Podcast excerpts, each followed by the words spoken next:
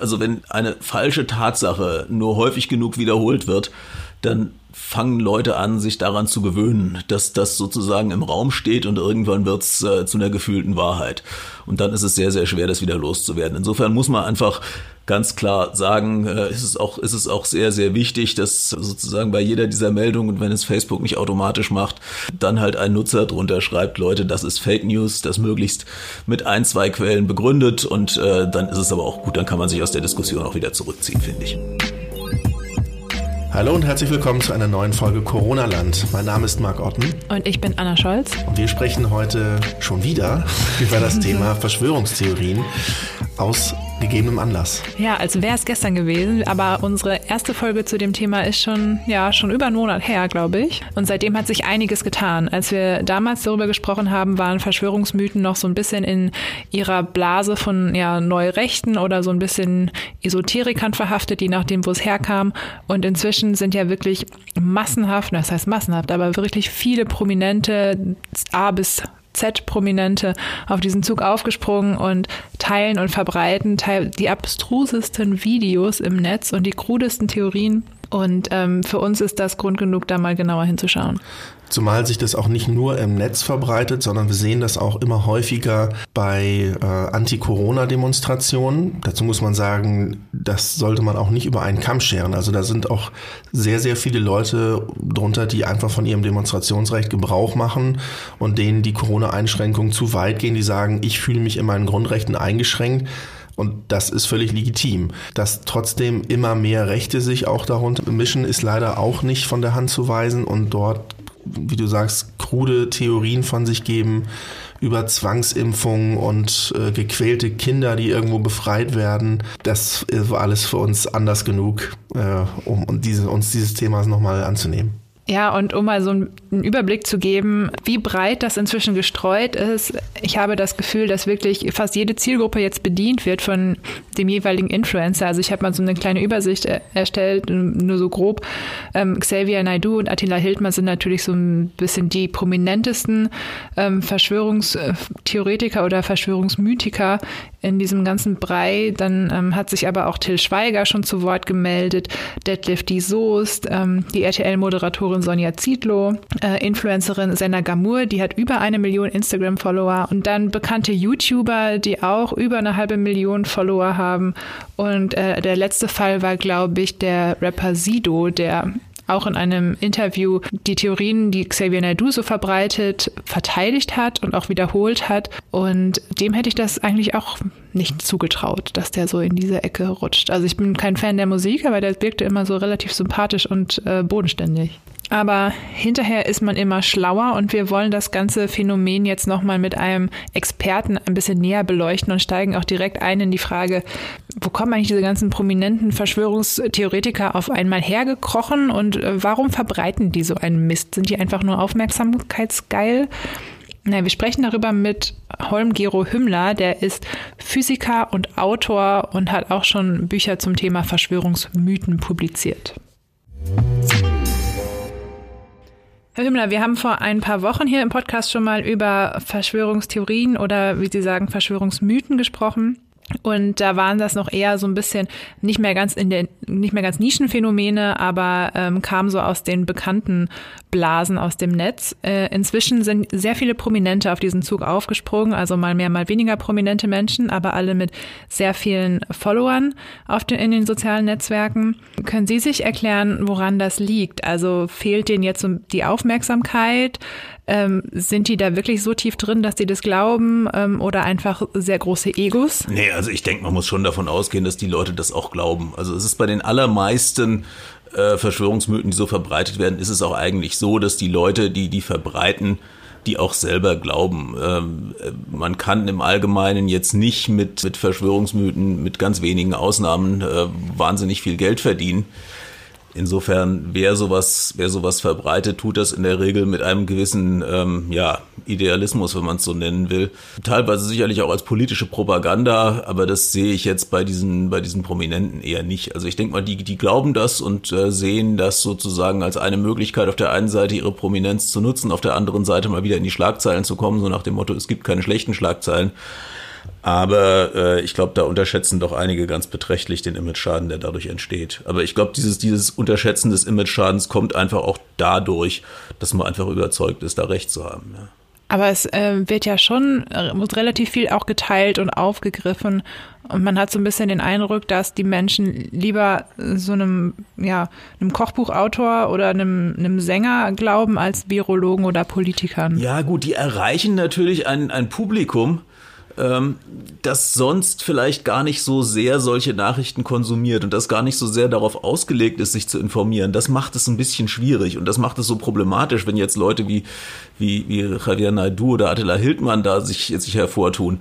Damit wird ein Publikum erreicht, das möglicherweise nicht die Hintergrundinformationen hat, sich die auch nie gesucht hat, äh, das erstmal eine ganz große Affinität zu dieser Person hat. Also als Fans sind wir ja schon, äh, sagen wir mal, durchaus bereit, der Person, der wir da anhängen, gewisse äh, Schrulligkeiten nachzusehen oder ihm vielleicht einen gewissen Vertrauensvorschuss zu geben. Und das ist natürlich schon bedenklich, wenn man dann sieht, dass Leute da herangeführt werden, die denen auch Verschwörungsmythen nie begegnet sind. Das ist ja auch so ein Punkt. Also wenn, wenn jemand regelmäßig mit sowas konfrontiert ist und sich darüber schon mal Gedanken gemacht hat und einmal gesagt hat, also das mit der, mit der Mondlandungsverschwörung, äh, das ist ja nun Unsinn, dann ist man viel, viel wacher im Umgang mit neuen Verschwörungsmythen, die einem begegnen. Deswegen finde ich es auch so wichtig, dass man über das Thema grundsätzlich mal berichtet und sich grundsätzlich mal damit beschäftigt. Und ja, die, die erreichen eben ein Publikum, das äh, diese Auseinandersetzung nie gehabt hat und dementsprechend, um es mal äh, wieder virologisch auszudrücken, keinerlei Grundimmunität besitzt. Sie sagen, das sind jetzt also so die ersten ähm, Kontaktpunkte für viele Menschen mit Verschwörungsmythen. Also dann sind das wahrscheinlich auch viel jüngere Menschen, die jetzt erreicht werden über die sozialen Netzwerke, oder?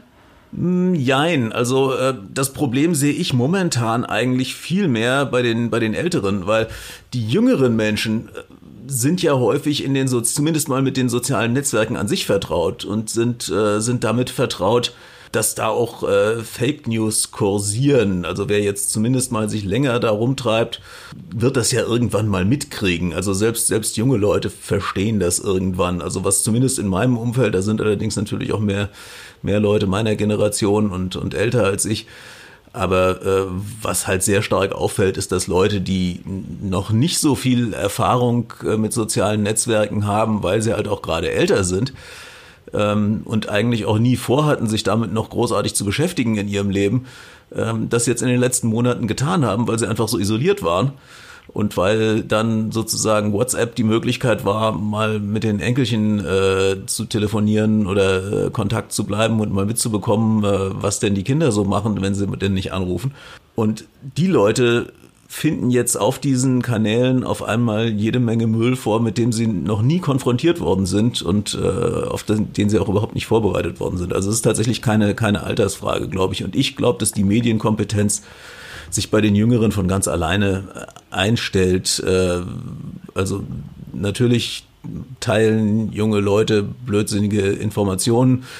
Ähm, aber junge Leute machen halt jede Menge Blödsinn. Äh, worauf wir halt nicht eingestellt sind, ist, dass also Leute, die jetzt äh, alt, aber halt nicht so alt sind, dass sie völlig den Kontakt zur Außenwelt verloren haben, äh, dass die auf einmal anfangen, Blödsinn zu machen, den wir ihnen gar nicht zugetraut haben. Das ist so ein bisschen das, wo äh, ich mir momentan ein bisschen Gedanken mache.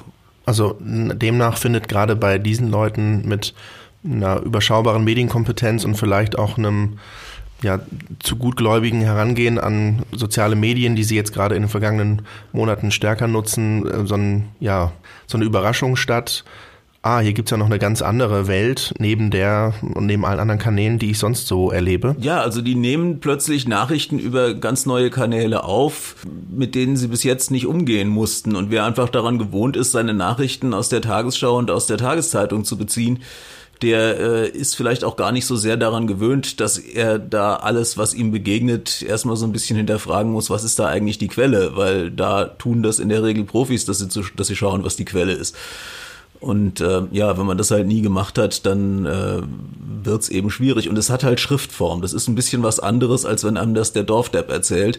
Auch wenn der Typ im Internet, der das teilt, äh, wahrscheinlich von der Qualität her äh, dann eben doch der Dorfdepp ist, ja. Ja, man kann ja im Netz auch für alles Belege finden, wenn man nur weiß, wo man suchen Absolut, muss. Absolut, ja, klar. Nun ist es ja aber ein Unterschied, ähm, der, wenn Virologe A äh, das eine sagt und Virologe B sagt mehr oder weniger das Gegenteil, weil derzeit die Forschung noch nicht so weit ist zum Thema Coronavirus. Äh, wie ist das aus Ihrer Sicht, wenn dann aber so wirklich teils haarsträubende Theorien an den Tag gelegt werden über den Ursprung, über die eigentlichen, eigentlichen Hintergrund von Corona. Wie kommt es, dass Menschen da nicht von vornherein sagen, also bei aller Liebe, aber das kann doch nun wirklich nicht sein? Was das fördert momentan, ist halt, äh, dass wir es gerne so hätten. Also letztlich hätte es ja jeder gerne so, dass diese Krankheit ihn eigentlich nicht bedroht und dass wir eigentlich morgen wieder ganz normal unserem Leben nachgehen können. Und einzusehen, dass das nicht so ist, ist halt schwer. Und das ist ganz häufig das Problem, wenn wir es mit Verschwörungsmythen zu tun haben, dass die uns eine, eine einfache Erklärung oder ein einfaches Ausweichen liefern für Dinge, die einfach schwer einzusehen sind. Es ist schwer einzusehen, dass die Welt um uns herum wahnsinnig kompliziert ist. Es ist schwer einzusehen, dass die Welt um uns herum von unglaublich vielen Zufälligkeiten bestimmt ist. Da kommt irgendwo ein, ein Krankheitserreger, der eigentlich äh, nur dieses oder jenes Tier befällt und dann mutiert dieses oder jenes Gen und auf einmal kann er doch Menschen infizieren und dann muss noch zufällig irgendwo jemand äh, mit einem Tier in einen außergewöhnlich engen Kontakt kommen, damit er dann tatsächlich auf den Menschen übertragen wird und so weiter. Also es ist ja eine ganz äh, ganz, ganz lange Kette von Unwägbarkeiten, die auch schwer zu verstehen sind, wenn man nicht das Hintergrundwissen hat. Und da ist letztlich der Verschwörungsmythos die einfache Antwort. Also äh, und das sehen wir in ganz, ganz vielen Dingen. Das sehen wir bei der Mondlandung, das sehen wir beim 11. September, dass man sozusagen Dinge hat, die kompliziert sind, die viel Zufälligkeiten enthalten, die schwer zu verstehen sind. Und man dann sozusagen sich die, die, den Verschwörungsmythos als die, die einfache Erklärung aus dem Hut zieht. Was das Ganze auch noch verstärkt, ist halt, es sind ja, also dieses, neben diesem, diesem Muster erkennen im, im Zufälligen, ist natürlich auch die Tatsache, dass es grundsätzlich ja keine, keine dumme Idee ist, dass man Leuten, die viel Macht haben, irgendwie misstraut. Also das ist ja eigentlich ein ganz gesunder Reflex, äh, der läuft halt in Verbindung mit anderen ganz natürlichen psychologischen Veranlagungen, die wir so haben, kann das halt äh, sich in ganz üble Dinge verlaufen, wenn man sozusagen sich selbst nicht mehr kontrolliert dabei. Ja, das wäre auch so meine nächste Frage gewesen, weil klar vereinfachen Verschwörungsmythen erstmal vieles, aber sie machen das Szenario in vielen Fällen auch einfach nochmal bedrohlicher, als es eigentlich ist. Also die Vorstellung, dass äh, uns allen irgendein Chip eingeimpft werden soll und damit Bill Gates uns alle kontrollieren kann, finde ich ein bisschen gruseliger, muss ich sagen, als ein ein Virus, wo man klar ein Gegenmittel entwickeln kann. Ja, aber damit ist man die Verantwortung los. Damit ist man die, hat man die Verantwortung auf Bill mhm. Gates abgeschoben und man hat nicht die Verantwortung, irgendwie sein Verhalten zu ändern. Und äh, man, man, das Thema ist eben, ist eben erstmal weg. Man ist nicht mehr schuld. Insofern hat es ein bisschen was, äh, ein bisschen was äh, parareligiöses. Also es ist, es ist letztlich wie eine Religion, der die, die große Macht von außen, die eigentlich über das Leben bestimmt und man ist eigentlich selbst äh, nur noch so für den Umgang mit dieser Macht irgendwie äh, verantwortlich, auf die man aber sowieso immer sagen kann, eigentlich habe ich darauf ja gar keinen Einfluss. Aber es ist natürlich im Gegensatz zu den meisten äh, tatsächlichen Religionen, die so rumgeistern, es ist eine Religion ohne Erlösung. Also das Ganze führt natürlich psychisch schon in ein tiefes Loch rein, ja. Deshalb sprechen Sie auch von Verschwörungsmythen und nicht von Verschwörungstheorien, richtig? Ja gut, ein, ein, Mythos ist ja sozusagen so etwas wie die, wie die, eine, eine Kerngeschichte eines Glaubens. Und es ist, finde ich, ein sehr guter und sehr passender Begriff. Den hat im Wesentlichen in den letzten Jahren äh, Michael Blume populär gemacht, der äh, Antisemitismusbeauftragte von Baden-Württemberg, der sich auch sehr, sehr viel damit beschäftigt hat. Ich finde den Begriff sehr gut. Verschwörungstheorie äh, habe ich eigentlich schon länger vermieden weil man einfach sagen muss, es ist keine Theorie. Also eine Theorie ist eine, eine abstrakte Formulierung, allgemeine Formulierung von, von Zusammenhängen, die man beobachtet hat äh, in der Wissenschaft und die man gezielt zum kritischen Hinterfragen freistellt. Also man sagt sozusagen, das ist eine Quantenfeldtheorie zum Beispiel, äh, die ist so und so formuliert, die ist so und so beschrieben, das ist ganz präzise formuliert. Und wenn jemand das und das und das beobachten würde, dann wäre klar, dass meine Theorie falsch ist. Aber wenn Sie jemanden, der an Verschwörungen glaubt, äh, wenn der mal formulieren soll, unter welchen Bedingungen er dann zu der Überzeugung käme, dass seine Vorstellungswelt falsch ist, dann kommt da in der Regel nicht viel.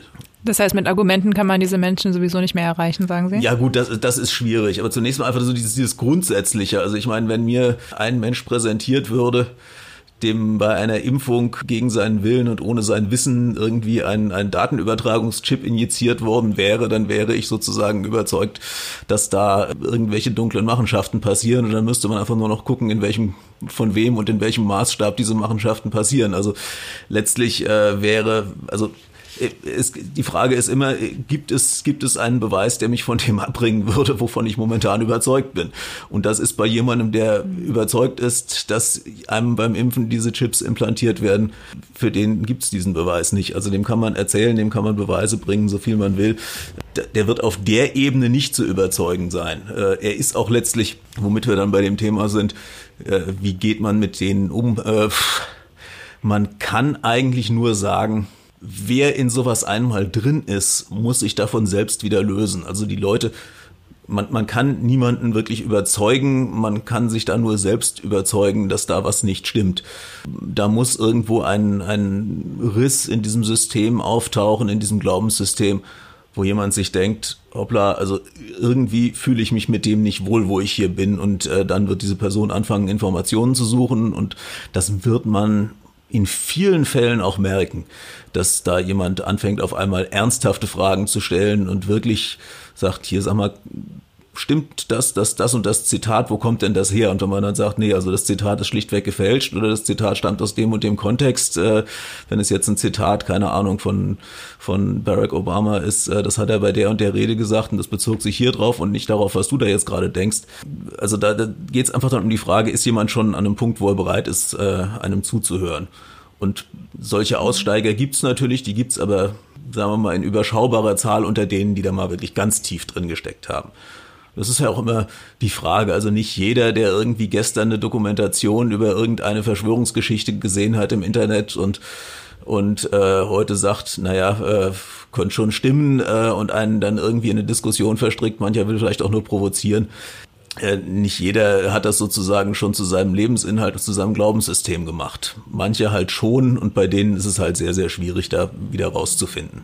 Man kann klar machen, dass es, dass es Widerspruch gibt. Ähm, man kann Informationen anbieten. Aber viel mehr kann man eigentlich, also man, man kann sich auch in endlose Diskussionen verstricken und wahnsinnig viel Zeit verschwenden und sich mit der Person zerstreiten und dann kommt am Ende gar nichts dabei raus. Also das ist, das ist äh, häufig der Fall, denke ich, ja.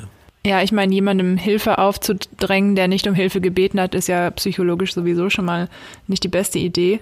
Sollte man das Thema denn jetzt so im Familien- oder Freundeskreis dann einfach umschiffen und ausklammern? Weil ich glaube, wir sehen das jetzt viele, also persönlich sehe ich das auch, dass es immer mal wieder aufploppt und ich weiß immer nicht, gehe ich da rein in so eine Diskussion oder sage ich, wie Sie jetzt auch sagen, puh, nee, da muss der schon von alleine wieder raus?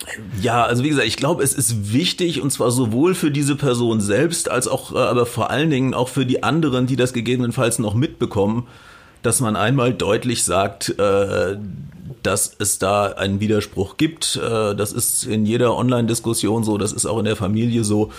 Also ich denke, es muss klar auf dem Tisch sein, äh, dass das nicht die unwidersprochene äh, Wahrheit ist, die da jemand gesagt hat nur in den, in den Diskussionen über die Details äh, sollte man sich dann nicht verzetteln, weil äh, sonst wird man mit irgendwelchen YouTube-Videos zu bombardiert und also da bin ist für mich auch so, so ein Punkt erreicht, wo ich relativ schnell sage, nee, also wenn du jetzt von mir erwartest, dass ich mir erstmal ein zweistündiges YouTube-Video ansehe, bevor ich weiter mit dir diskutieren kann, dann äh, gibt es die Möglichkeit, entweder du erzählst mir mal ganz kurz und knapp zusammengefasst, was in dem Video vorkommt, äh, oder du bezahlst mich dafür, dass ich das angucke. Ja, also es ist Aber allgemein ist denn aus Ihrer Sicht Widerspruch online und offline trotzdem wichtig, also das nicht einfach so stehen zu lassen? Das ist auf alle Fälle wichtig, weil sonst, also wenn, wenn, wenn eine falsche Tatsache nur häufig genug wiederholt wird, dann fangen Leute an, sich daran zu gewöhnen, dass das sozusagen im Raum steht und irgendwann wird es äh, zu einer gefühlten Wahrheit.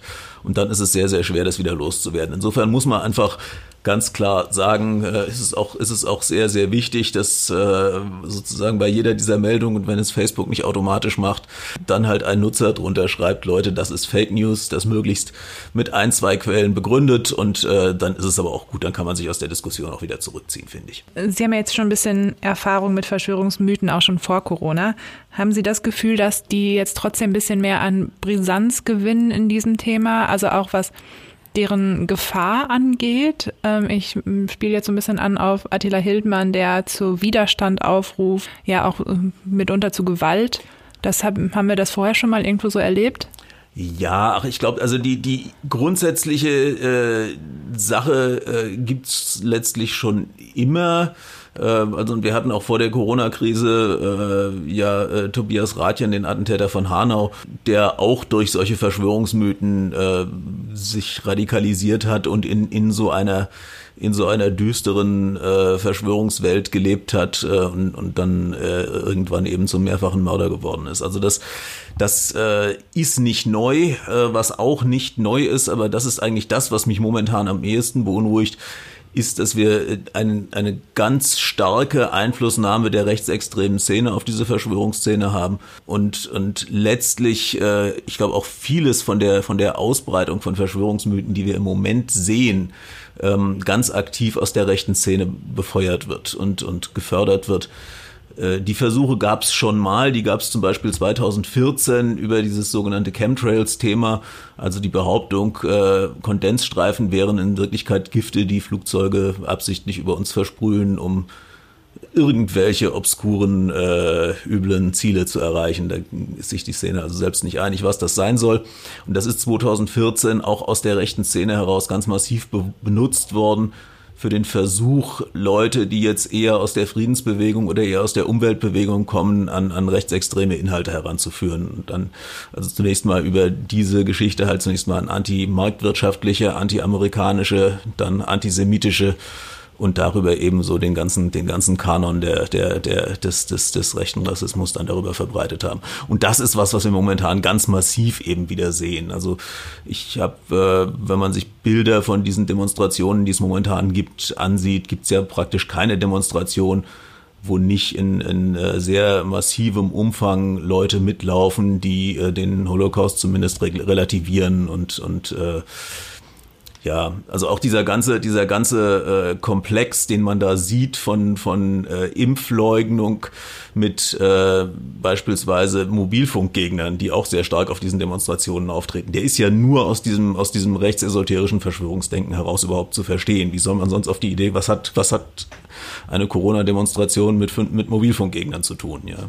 Das macht ja nur aus Verschwörung. Erklären Sie doch einmal kurz, was dahinter steckt ja. mit dem Thema 5G. Ja, also es gibt, es gibt die, die Behauptung, äh, in, dass, dass es einen Zusammenhang gäbe zwischen dieser Erkrankung und äh, Mobilfunk, äh, sprich in, insbesondere der, der fünften Mobilfunkgeneration, also 5G diese Idee tauchte auf im Januar in, in so ein paar obskuren Musikforen, wo irgendwie Leute gesagt haben, hey, in Wuhan wurde das 5G-Netz in Betrieb genommen und dann ist in Wuhan diese Krankheit aufgetreten.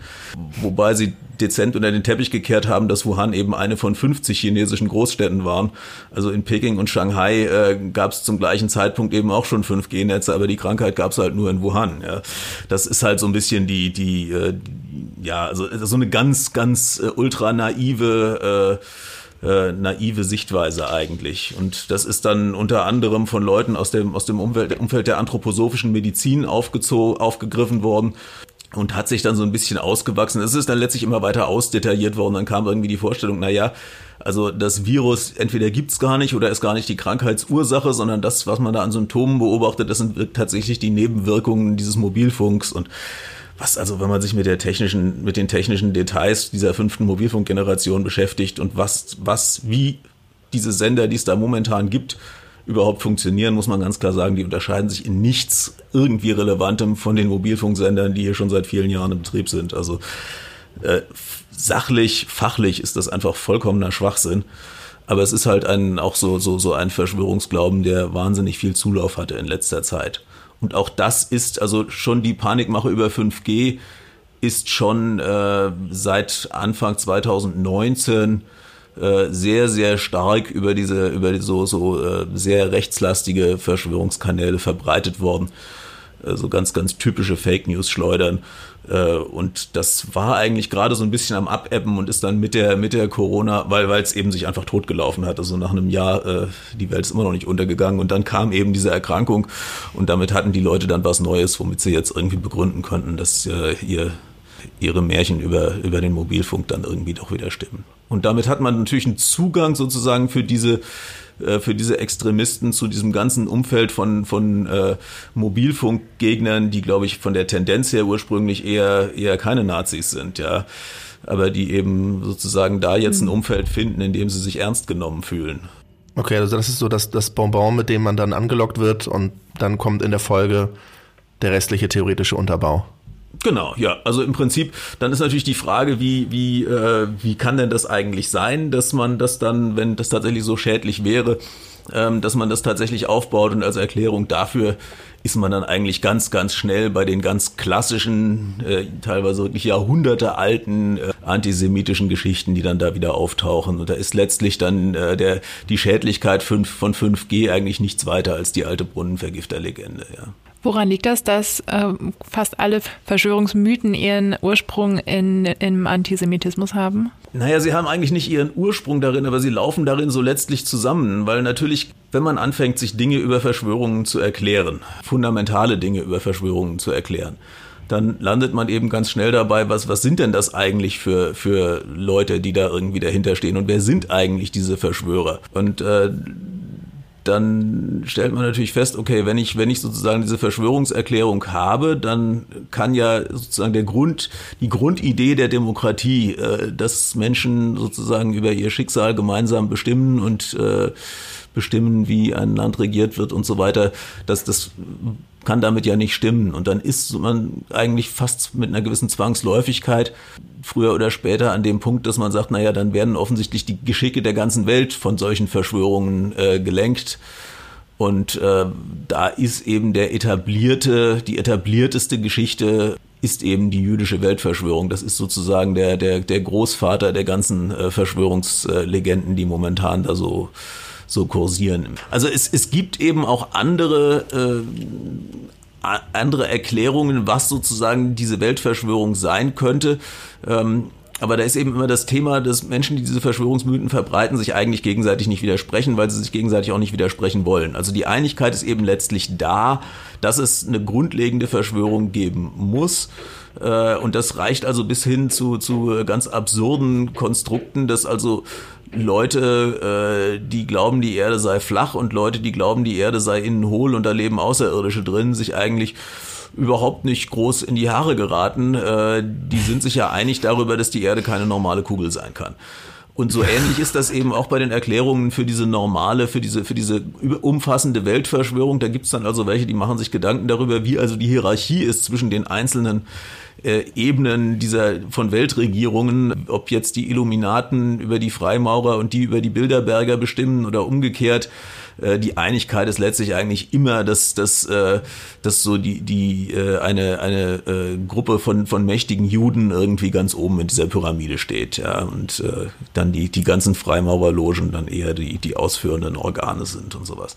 Also es reicht die gegenseitige Erkenntnis, äh, man gehört nicht zu den Geblendeten, die einfach der tumpen Masse folgen, sondern man hat verstanden, es ist was im Busch. Das reicht schon mal als gemeinsamer genau, Nenner. Ja, ja, ich glaube, das ist so ein bisschen, also ganz, ganz viele Leute, die dem nachlaufen, sagen dann eben auch, ja, wir wissen ja gar nicht, wer die Verschwörer eigentlich wirklich sind, aber das ist ja auch nicht wichtig. Es geht ja nur darum, dass es die halt gibt. Und letztlich konzentriert sich das eben natürlich immer auf, auf bestimmte Personen, auf bestimmte äh, Hassfiguren und ähm, dass, es ja, dass wir es jetzt hier mit, mit antisemitischen äh, Stereotypen zu tun haben, setzt dann letztlich auch gar nicht mehr voraus, dass, äh, dass diese Leute tatsächlich jüdisch sind. Also ist, wenn man natürlich einen George Soros oder einen Mark Zuckerberg äh, vor sich hat, dann funktioniert die Geschichte natürlich besonders gut, aber im Zweifelsfall tut's ein Bill Gates eben auch. Wir hatten das Thema 5G jetzt schon. Ähm, Bill Gates haben Sie gerade schon angesprochen, ist ja auch jetzt in der Corona-Krise ein absolut präsenter Akteur, der immer wieder herangezogen wird und für alles Mögliche schuldig gemacht wird. Vielleicht können Sie einmal kurz darauf noch abheben und auch sagen, was ist denn eigentlich dran? Ja, nix. Also äh, der Hintergrund ist, also der, der Hintergrund ist einfach, dass natürlich die Bill und Melinda Gates Stiftung als als eine der großen, äh, auch sehr sehr vermögenden Bereich der öffentlichen Gesundheit aktiven Stiftungen schon sehr sehr lange dabei ist, eigentlich auf der ganzen Welt äh, Impfungen äh, zu ermöglichen und Impfungen zu bezahlen. Also der der äh, Versuch, äh, die Kinderlähmung auszurotten, wäre längst noch nicht so weit, äh, ohne dass die die wirklich Unsummen, die die, äh, die Familie Gates dafür bereitgestellt hat. Die, die machen einfach schon seit vielen, vielen Jahren wahnsinnig viel. Ja, äh, das ist natürlich auch ein bisschen die Leidenschaft von, von, von Bill Gates, sowas zu machen. Äh, ich glaube, es geht im Wesentlichen einfach aber auch darum, dass jemand, der ein Vermögen hat, das sich in der Größenordnung bewegt, dass man also weder ausgeben kann, noch, äh, noch in irgendeiner sinnvollen Weise für sein Leben einsetzen kann, äh, sich in der Regel immer ein, einen Sinn für dieses Vermögen suchen wird. Und das, äh, das äh, tut ein George Soros, das tut auch, äh, tut auch ein Bill Gates eben schon sehr, sehr lange. Der tut es halt relativ prominent, weil er eben auch Riesensummen zur Verfügung hat und weil er eben auch, sagen wir mal, nicht mehr, sonst nicht mehr arbeitet. Ja, also der mhm. hat sich ja aus seiner Firma weitgehend zurückgezogen und beschäftigt sich eigentlich nur noch damit und ist da sehr, sehr aktiv auch und tritt dafür auch in Erscheinung. Und also das ist so der sozusagen so ein bisschen der Hintergrund und dann wird, wird das natürlich über alle möglichen Bezugspunkte irgendwas, was was von denen gefördert worden ist, äh, wird dann immer an den Haaren herbeigezogen. Also es gab zum Beispiel im, im Oktober 2019 in, in New York eine, eine Fallstudie zur Pandemieplanung. Das war im Prinzip eine, eine dreistündige Diskussionsveranstaltung zwischen Experten aus dem Gesundheitswesen wo man denen halt vorgelegt hat, äh, was könnte denn das Gesundheitswesen machen, wenn es eine große Pandemie gibt. Und äh, diese Veranstaltung, äh, in der also eine Modell, ein Modell angenommen wurde, dass ein Virus sich da ausbreitet, an dem weltweit 65 Millionen Menschen sterben und dann eben die, die äh, Verantwortungsträger im Wesentlichen Leute aus, aus, der, aus dem Amerik also 15 Leute aus dem amerikanischen Gesundheitswesen, und aus der Politik äh, nicht mal besonders wichtige und besonders bekannt. Also schon Leu Leute, die für, Amerika für das amerikanische Gesundheitswesen wichtig sind, aber wenn man die durchliest, kennt man keinen einzigen davon aus Deutschland. Ja, also, äh, also kein wahnsinnig wichtiges, hochgestelltes Ding. Aber da steht halt auf der Homepage drauf, die Veranstaltung ist gefördert worden von der Bill und Melinda Gates Foundation. Und äh, das wird zum Anlass genommen, zu behaupten, dass Bill Gates schon im Oktober 2019 gesagt hätte, es würden 65 Millionen Menschen durch Covid-19 sterben. Also vollkommen, also wie gesagt, ist vollkommen an den Haaren herbeigezogen, weil die, die Veranstaltung ging einfach nur von irgendeinem Coronavirus aus, äh, wo man einfach sagen muss, wenn man ein Pandemiemodell heute entwickelt und sich fragt, okay, was, was könnten denn für Erkrankungen auftreten, die sich weltweit ausbreiten? Also oder wenn man das letztes Jahr entwickelt hat. Ja klar, es gab in der Vergangenheit Krankheiten wie Pest oder Cholera oder sowas, aber die sind ja relativ gut unter Kontrolle. Da weiß man auch, wie man einen, wenn, wenn irgendwo ein paar Leute an der Pest erkranken heute noch, dann äh, weiß man, wie man das isolieren kann, man weiß, wie man das behandeln kann, man weiß, wie man die Ausbreitung stoppen kann. Und Krankheiten, die sich halt in, der, in den letzten Jahren noch immer wieder unkontrolliert ausgebreitet haben. Das waren eben immer entweder Influenza-Viren oder halt SARS und MERS, also Coronaviren. Insofern ist irgendwie klar, wenn jemand sich überlegt, äh, äh ich mache mal eine Modellrechnung zu, äh, zu Pandemien, dann nimmt er in der Regel entweder ein, ein, ein Influenza-Virus, also ein Grippevirus oder ein Coronavirus dazu. Und das hat sich, deswegen gibt es halt eine ganze Anzahl von Modellrechnungen über Pandemien, die auf Coronaviren, auf hypothetischen Coronaviren basieren, ja. Und die werden jetzt alle, es gibt auch eine von der Bundesregierung, ich glaube von 2012 oder so, die werden halt jetzt immer herangezogen, um zu sagen, naja, die haben ja damals schon gewusst, dass das kommt. Naja, gut, im Prinzip weiß man, man wird auch, man weiß auch, dass irgendwann wieder eine, eine gefährlichere Grippeepidemie kommen wird, ja. Das ist einfach so. Da lässt sich jetzt zumindest thematisch irgendwie ein Zusammenhang herstellen, aber dann gibt es ja noch eine weitere Theorie, die gerade ähm, sehr hochkocht und vor allem hoch emotional ist. Und das ist diese Sache mit Adrenochrom, heißt das? Adrenochrom. Okay, ja. Äh, QAnon. Also ähm, das hat, glaube ich, auch ist, durch Xavier Naidoo ist es sehr bekannt geworden, diese ähm, ja, Theorie, dass es eine Weltelite gibt, die Kinder entführt und unterirdisch gefangen hält, foltert und aus ihrem Blut einen Stoff gewinnt, der das Leben verlängern soll. Was soll das denn jetzt mit Corona zu tun haben? Okay, ich glaube grundsätzlich, Sie haben so ein bisschen angerissen, äh, worum es da geht. Der Hintergrund davon ist ja, dass es QAnon sozusagen eine, eine anonyme Quelle aus dem Weißen Haus gäbe, nach der äh, nach der Donald Trump sozusagen der, der Retter der Welt ist, der gegen die Mächte des Bösen kämpft und die Mächte des Bösen sind eben dieser, dieser tiefe Staat, zu der, zu dem unter anderem Hillary Clinton natürlich gehört, aber auch alle möglichen amerikanischen Prominenten und sowas. Das ist sozusagen der Hintergrund dieses Verschwörungsmythos und eine, eine dieser Geschichten, und da kommen immer wieder die absurdesten und haarsträubendsten Geschichten mhm. hoch, die diesem QAnon jetzt zugeschrieben werden. Ja, ähm, zunächst mal der, der Hintergrund zu dieser ganzen absurden Geschichte. Eine davon war eben diese Geschichte mit dem Adrenochrom. Auch da muss man zunächst mal zur Einordnung sagen, Adrenochrom ist ein, ein Abbauprodukt des Adrenalins. Es gab mal eine, eine, eine These in den 1950er Jahren, da hat man eben versucht rauszufinden, was bei diesem ganzen also Adrenalin ist ja ein ganz normal im Körper vorkommender Stoff. Welche Wirkung sozusagen diese, diese Produkte, die im Stoffwechsel eben anfallen unter bestimmten Bedingungen auf den Menschen haben können. Hat, man hat Menschen Adrenochrom gespritzt und man hat festgestellt, die kriegten psychotische Symptome. Äh, also die wurden nicht etwa verjüngt dadurch, sondern ja, zeigten halt Symptome psychischer Krankheiten. Dann gab es mal die Theorie, dass dieses Adrenochrom äh, möglicherweise ein Überschuss von Adrenochrom ein Auslöser von Schizophrenie sein könnte. Äh, die sich auch nie so wirklich bestätigt hat, die aber so ein bisschen in der Alternativmedizin-Szene weitergegeistert ist. Und ich glaube, das war so ein bisschen der Auslöser, dass man diesem Adrenochrom jetzt irgendwie so einen besonderen äh, Klang beimisst. Aber äh, ja, grundsätzlich, äh, also es ist schon Schwachsinn, dass das Zeug irgendwie eine lebensverlängernde Wirkung hätte. Da deutet wirklich also nichts darauf hin, dass das so wäre. Man weiß, es macht krank. Das ist das Einzige. Und wenn man denn Adrenochrom tatsächlich für irgendetwas in größerem Umfang herstellen wollte, müsste man das auch nicht als Menschen pro produzieren, sondern das wäre sehr, sehr einfach. Wie gesagt, es, es, ist ein Oxidationsprozess aus dem Adrenalin.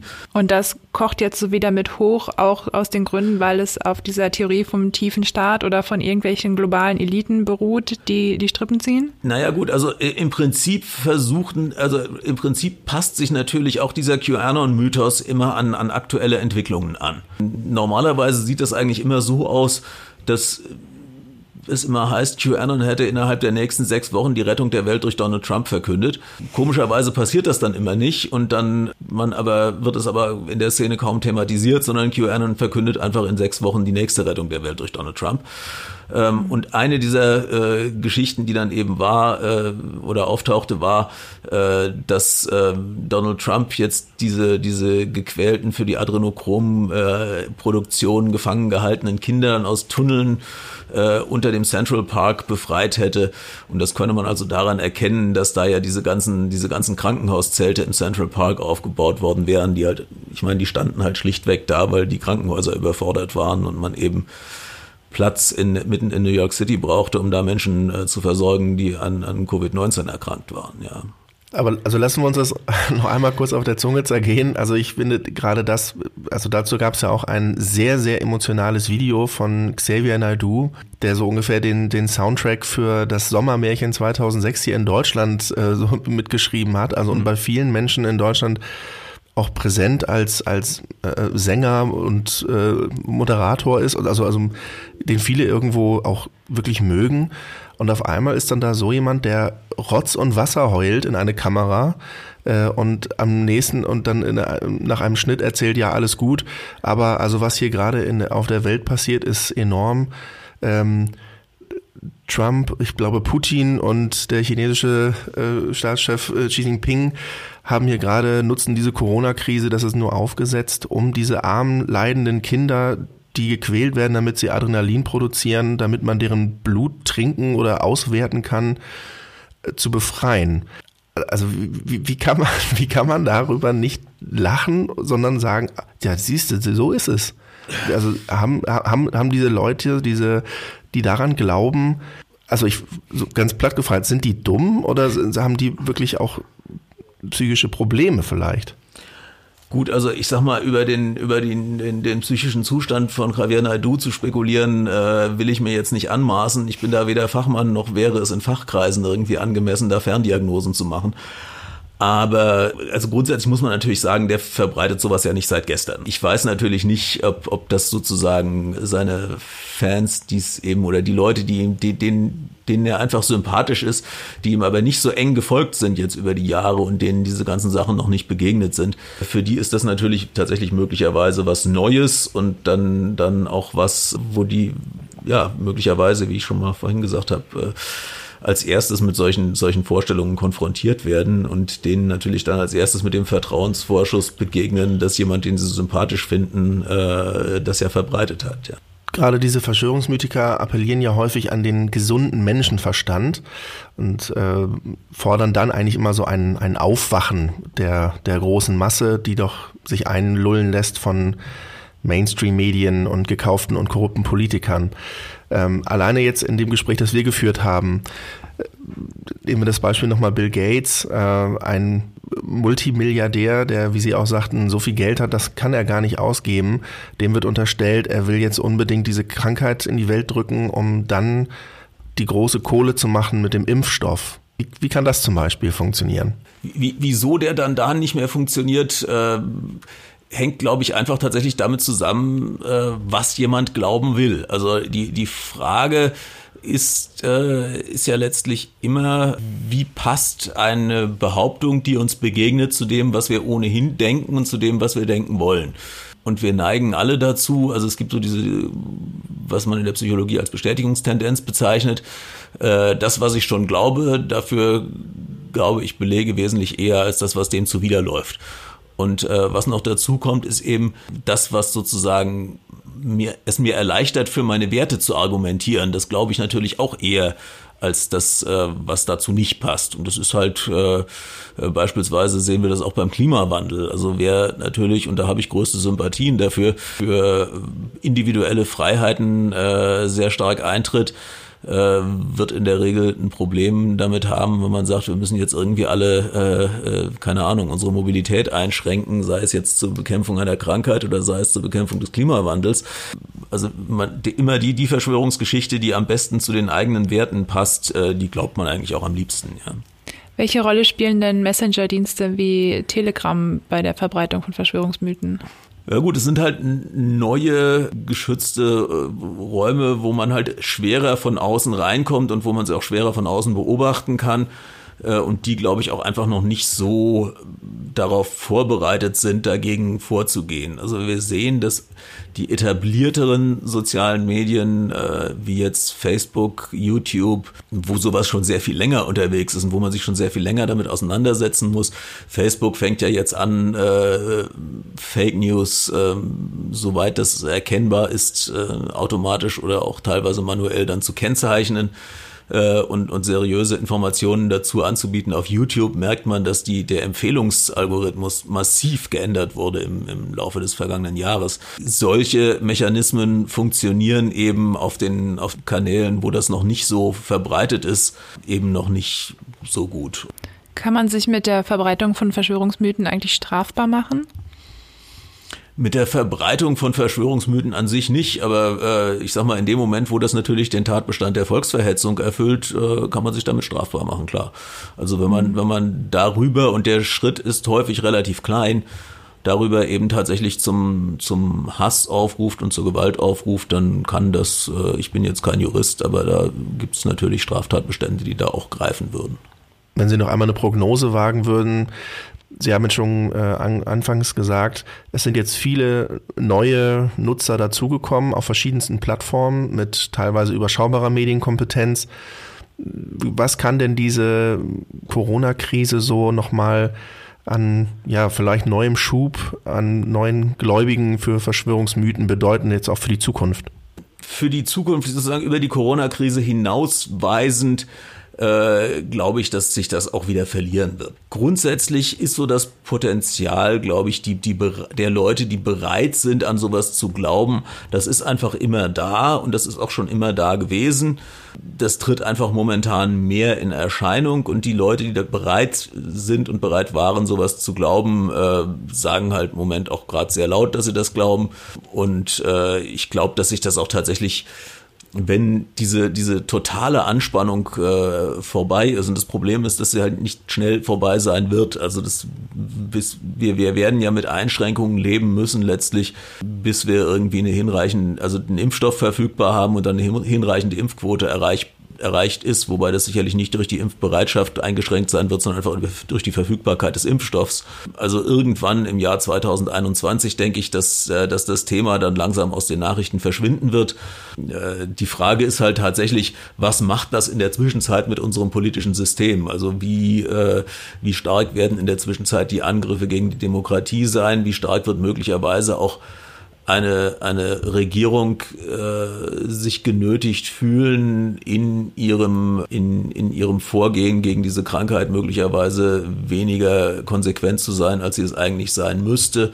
Inwieweit wird es möglicherweise zu Gewalttaten auch führen, weil Leute einfach vollkommen die, die, den, den Bezug verlieren? Was bis dahin passiert, ist halt eigentlich das Problem. Ja einen ganz wichtigen Punkt fand ich in dieser Diskussion jetzt zum Schluss auch nochmal, dass Verschwörungsmythen nicht einfach nur äh, wilde Spinnereien sind, sondern dass die auch wirklich den Rechten in die Hände spielen und dass die das so ein bisschen dass sie das instrumentalisieren können und auch sehr gut instrumentalisieren. Ich habe Sido am Anfang schon mal erwähnt, dass der so ein bisschen auf den Zug aufgesprungen ist und er sagt in diesem Interview, äh, der fordert, wir brauchen alternative Medien. Und ähm, das ist äh, ein absolutes Narrativ der Rechten, äh, diese alternativen Fakten. Und wir brauchen mal Leute, die wirklich sagen, was ist und die wirklich mal aufwachen. Und das ist einfach wahnsinnig gefährlich, sowas weiter zu verbreiten. Und damit setzt man ein aktives Zeichen gegen Demokratie und äh, für Rassismus und Antisemitismus noch im weitesten Sinne mit dazu.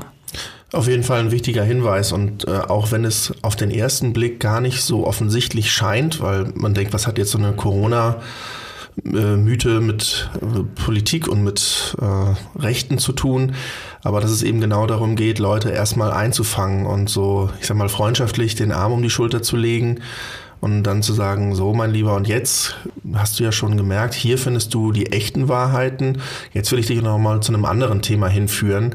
Denn es ist eigentlich nämlich so, wir brauchen andere Medien, wir brauchen, unsere ganze Politik ist gekauft. Und dass man so eben so eine ja, Gesellschaft auch verändern will, demokratiefeindlich auch agieren will, auch da muss man sagen, ähm, das haben wir in den USA jetzt auch schon kräftig gesehen. Also Ziel immer, Institutionen und Experten zu diskreditieren. Es wird ja oft inhaltlich dann auch ganz wenig gesprochen, sondern es werden ja immer nur die, die Personen direkt angegriffen und versucht zu diskreditieren, äh, damit eben auch der ganz klar der Eindruck entsteht, alles Idioten, alles gekauft, die plappern alles nach, was die Politik ihnen vorgibt. Die Wahrheit gibt's hier nur bei uns. Und im Übrigen brauchen wir auch eine neue Gesellschaft und die kriegt ihr nur mit uns. Deshalb müsst ihr uns anschließen. Genau, und denen ist einfach total egal, auch worum es thematisch geht, inhaltlich, ob das jetzt Corona ist oder Masernimpfung oder Klima, was auch immer. Ähm, alles, was so ein bisschen die, die, das Potenzial hat, die Gesellschaft zu polarisieren, da sind äh, die Rechten immer vorne mit dabei und gehen auf ja, Mitglieder fangen. Abschließend ist, glaube ich, einfach nur noch zu sagen, ich hoffe, dass wir keine dritte Folge zum Thema Verschwörungstheorien machen, weil mir macht das Thema richtig schlechte Laune. Ja, mir reizt auch zwei Zwei, aller guten Dinge sind zwei. genau. In diesem Sinne. Also sollten wir noch irgendwie was vergessen haben zu dem Thema, schreiben Sie uns gerne eine E-Mail an audio.noz-digital.de und ansonsten, Sie kennen das Spiel. Hinterlassen Sie uns eine Bewertung auf Apple Podcast, abonnieren Sie uns auf Spotify, äh, erzählen Sie Ihren Freunden und Verwandten von uns. Wir freuen uns, wenn wir mehr Hörer und Hörerinnen gewinnen können und sagen bis zum nächsten Mal. Und lassen Sie sich vor allem von dem ganzen Müll, der da teilweise auch kursiert, nicht runterziehen, sondern machen Sie einfach das Beste draus. So ist das.